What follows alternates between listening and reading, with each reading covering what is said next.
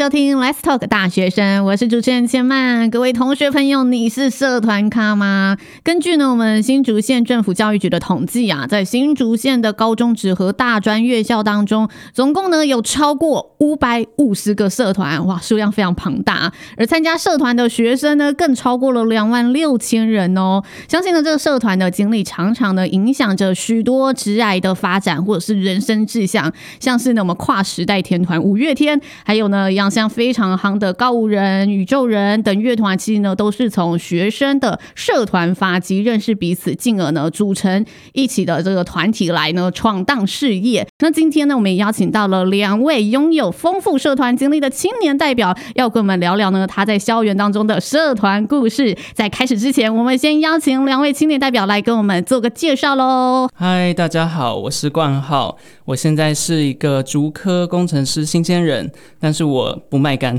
然后我毕业于北京清华大学的材料学硕士。好羡慕不卖干哦，对，对，这很重要。接下来欢迎第二位廷豪。大家好，我是廷豪，然后我现在是交通大学传播与科技学系二年级的学生。那我目前的话是系上的交大网络电台 Go To Employ 的公关助理。那你有参加其他社团吗？其实我只有参加过合唱团，但是我后来没有跟下去，因为合唱团它其实本身。要进行的是很大量的唱歌练习，你可能一个礼拜你都要花大概七到八个小时在唱歌这件事情上。嗯，那我其实当初原本进去的初衷只是想说，我下课后有地方可以休息唱唱歌就好了。嗯，但如果要这样长时间去负荷的练习的话，对我而言，我没办法平衡我跟我自己真的想要追寻的事情上的一个 balance，那在这样的情况之下，我就会选择说，我专心把我自己有兴趣的东西做好来就好了。嗯，好，那 Frank，你的哦，我我自己的社团经验是，我是跳热舞的，然后我之前是跳 hip hop。就是嘻哈，如果你们知道，很律动的那种，对对。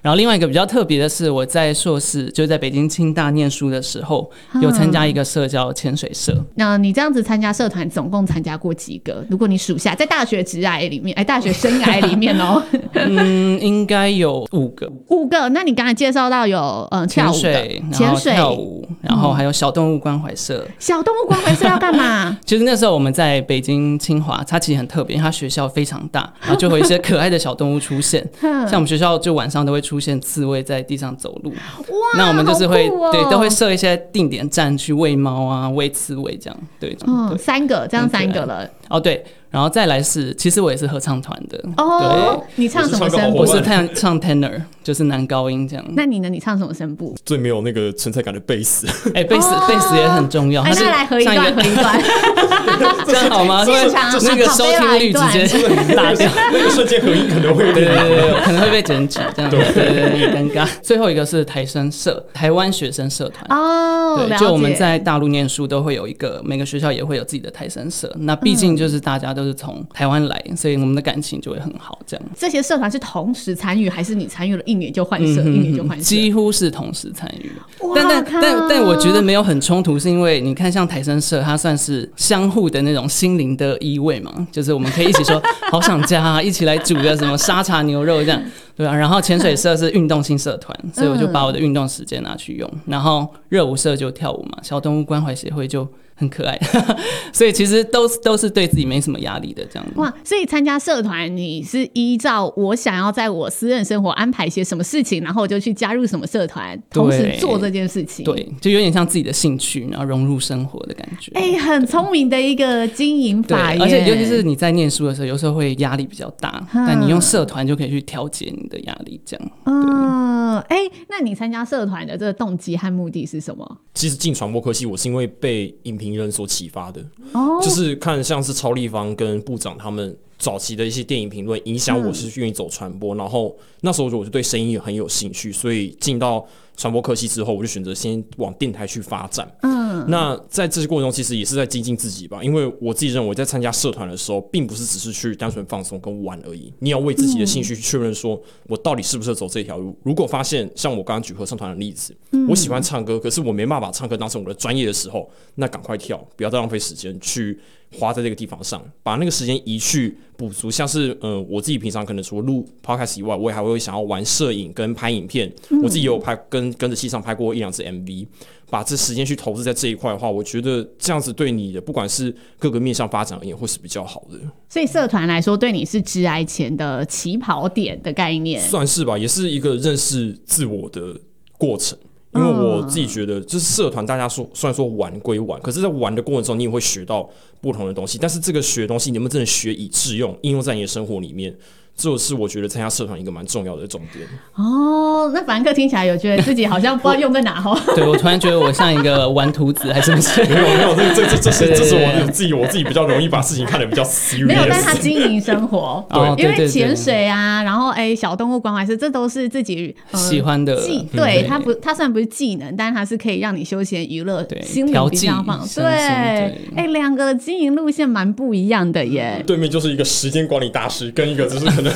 把自己肝燃烧的 那个死死读书仔。你你刚才说你最近也发现自己对摄影有兴趣，你是在社团电台会接触到摄影吗？有，应该哦。清华跟交大两个学校每年都会办美组赛，嗯，那我们交大网络电台其实是那个赛事的特派记者，那我们必须是现场的话要进行就是场边拍照跟采访的动作哦。对，然后这一次的话我是。拍了有两场比赛，就是篮球的男女篮正式赛。然后除了拍照以外，你还必须要留意场上所有的动向，因为你在可能第一节结束之后，你就要阐述个一百字的新闻稿，然后马上发到电台粉专上跟跟大家做更新。嗯，而且那时候我是一个人负责这两个事情，就是我一边拍我一边想，然后拍完第一节结束，中间休息可能五分钟的时候，马上打出手机赶快打一打，马上发文。为什么为什么人力配置这么紧缩？对，就像我说的，我们。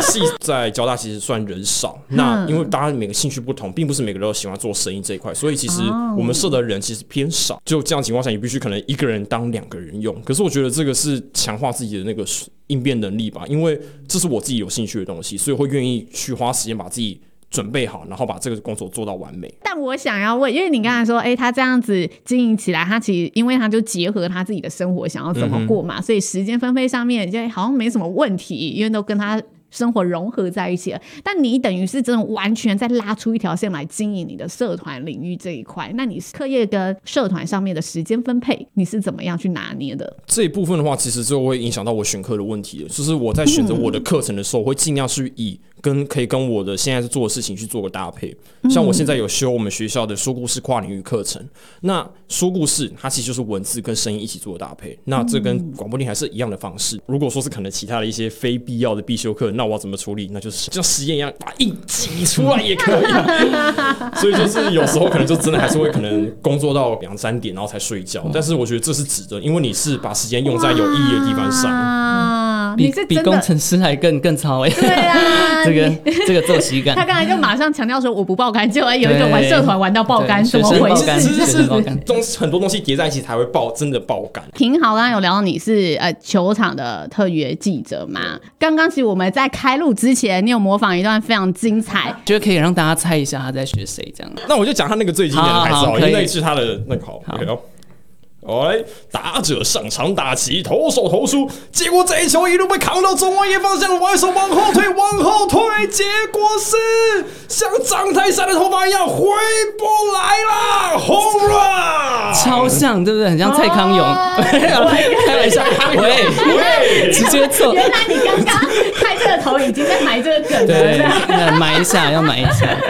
我想问问看，法兰克，就是你觉得，因为你现在已经投入职场了嘛，你带着。这一些五个社团的经验有什么真的让你职业产生变化跟影响？我觉得社团的参与对你的职场其实是很有帮助的。那我是去一个美商和一些外商公司为主。那我发现他们其实很注重一个问题，就是他很爱问说你有没有参加过社团活动？对，因为其实，在参加社团活动的时候，你必须去处理很多的紧急状况啊，或者是你必须去负责很多的 project。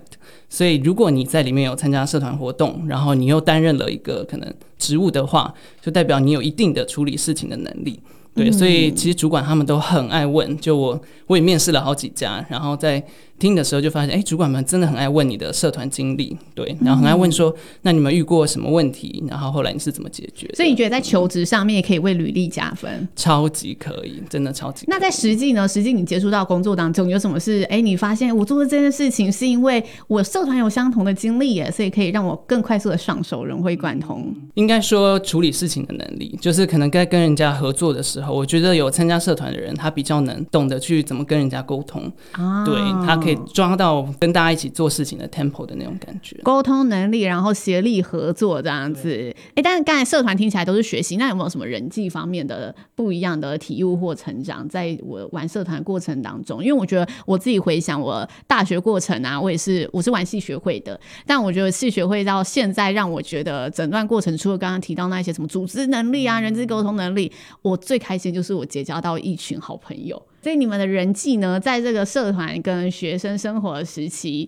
这一些呃学校认识的朋友啊，目前有没有什么样不一样的发展啊？我自己觉得是学会公私分明吧，因为我们电台里面大部分都是你自己最熟悉的同学，嗯，那你在跟他们共事的时候，其实要注意说你。不能把平常的情谊带到工作上面去，这是要我觉得在团队里面运作要非常注意一件事情。那我们在社团当中有发生过什么让你们觉得难忘的故事？回想起来还是觉得很荒唐也好啊，还是哎、欸、很有趣啊？就是我之前在北京清华参加潜水社的经验。嗯、北边的学校他们的换泳衣的地方是。就是没有隔间的，毕竟台湾人没有这个习惯，对，哦，所以那我第一次去我就记得很他是陌生人也不是朋友，对，很尴尬。就我我们一走进去，然后就发现，哎，好，大家很正常在那个 locker room 开始放衣服，哼，瞬间，哎，大家怎么开始脱光光了？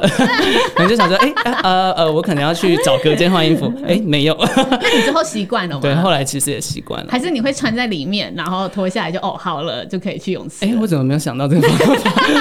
啊，不过不，因为后来我就加入潜水社，所以就可以找地方。换这样，对对对。你们觉得参加社团前的自己跟参加社团后的自己，那中间的成长或那中间，哎，有发生过让你觉得转头一看我不一样的地方是什么？我觉得我进入电台之后。学到最多其实应该就是跟人相处这一块，嗯，就是因为我以前就是在高中的时候，其实我是担任社长，可是我在跟干部们之间的沟通其实是非常差的，所以那时候在做的时候，其实做到后面也不太开心，甚至有点不太想管事。哎、欸，这样你越挫越勇哎、欸，那为什么你前面经营的人际经验没那么好，但你却选择了公关？他其实，在当初我的志愿表是最后一个字，对，赶鸭子上架，没得选的概念，这样子，全部就是就是学长姐那时候公布的时候就说，哎、欸，挺好，你是公关助理哦，好荒唐啊！你你在跟我开玩笑吗？然后，但是我觉得这是一个让我就是有点迫使我成长，所以这样回头看我大一的我跟现在的我觉得。蛮庆幸的有走上这条意外的岔路。凡客呢？我比较不一样，因为我本来个性就是一个很喜欢交朋友的人，对，所以我觉得我社团前跟后在个性方面好像没有差很多，嗯、对。但是我觉得可以让自己更加愿意去挑战吧，嗯、对，因为像我就是刚刚说参加很多社团嘛，那其实真的时间压力上会比较大，但是你就会更加知道要怎么去善用自己的时间，然后把一些东西分一些呃先后顺序啊，我觉得这都是。很好的培养，这样。哎、欸，但我觉得大家应该也蛮好奇，就是你在北京清大的这一个大家印象当中，里面就是精英中的精英，大家都是学霸啊。哦、那你那那边玩社团的风气啊，跟大家真的在经营社团会是到什么程度？我觉得他蛮特别的是，对，第一个他们真的很认真，所有时间你只要去图书馆，你会发现那个预约栏就是满的。哇靠！对，然后像我们就是比较爱玩，嗯、可能会呃出去逛一逛呢，然后比较晚回来，嗯，可能凌晨的时候你回去看那个宿舍，哇。灯火通明，你就觉得说哇，有点有点惭愧，对。但在社团方面，我会发现一个特别的点是，台湾参加社团大部分是大学生，嗯，就研究生比较少参加社团。哦，但是对北京清华他们是研究生很多参加社团，讲个比例可能类似三比一这样之类的。对，哇，哎，但是这样研究生的人多吗？哎，很多，其实很多。对，呃，哎，我也不知道怎么举例，就是很多。我刚想。没要 要怎么数字化它？对对对，怕我讲错。以为您呢要跟我讲什么？没事，对对对。OK，那今天真的非常感谢凡客以及廷豪为我们带来的分享。那其实呢，我们新竹县政府教育局青年事务科呢，也有针对我们高中职以及大专院校的社团呢，注入许多的资源。如果大家呢是想办活动的同学，但是有点缺少经费，其实呢，我们也有提供活动的补助哦。那如果呢，你想要经营社团，但是呢，哎，不知道从何开始啊，我们也有相关的培训课程以及干部训练，联合的成果发表舞台，超多专属社团的好康，支持热血的社团咖们。那那，今天非常感谢邀请到我们两位同学青年的分享那我们来，谢谢大学生，下次见喽，拜拜。拜拜拜拜。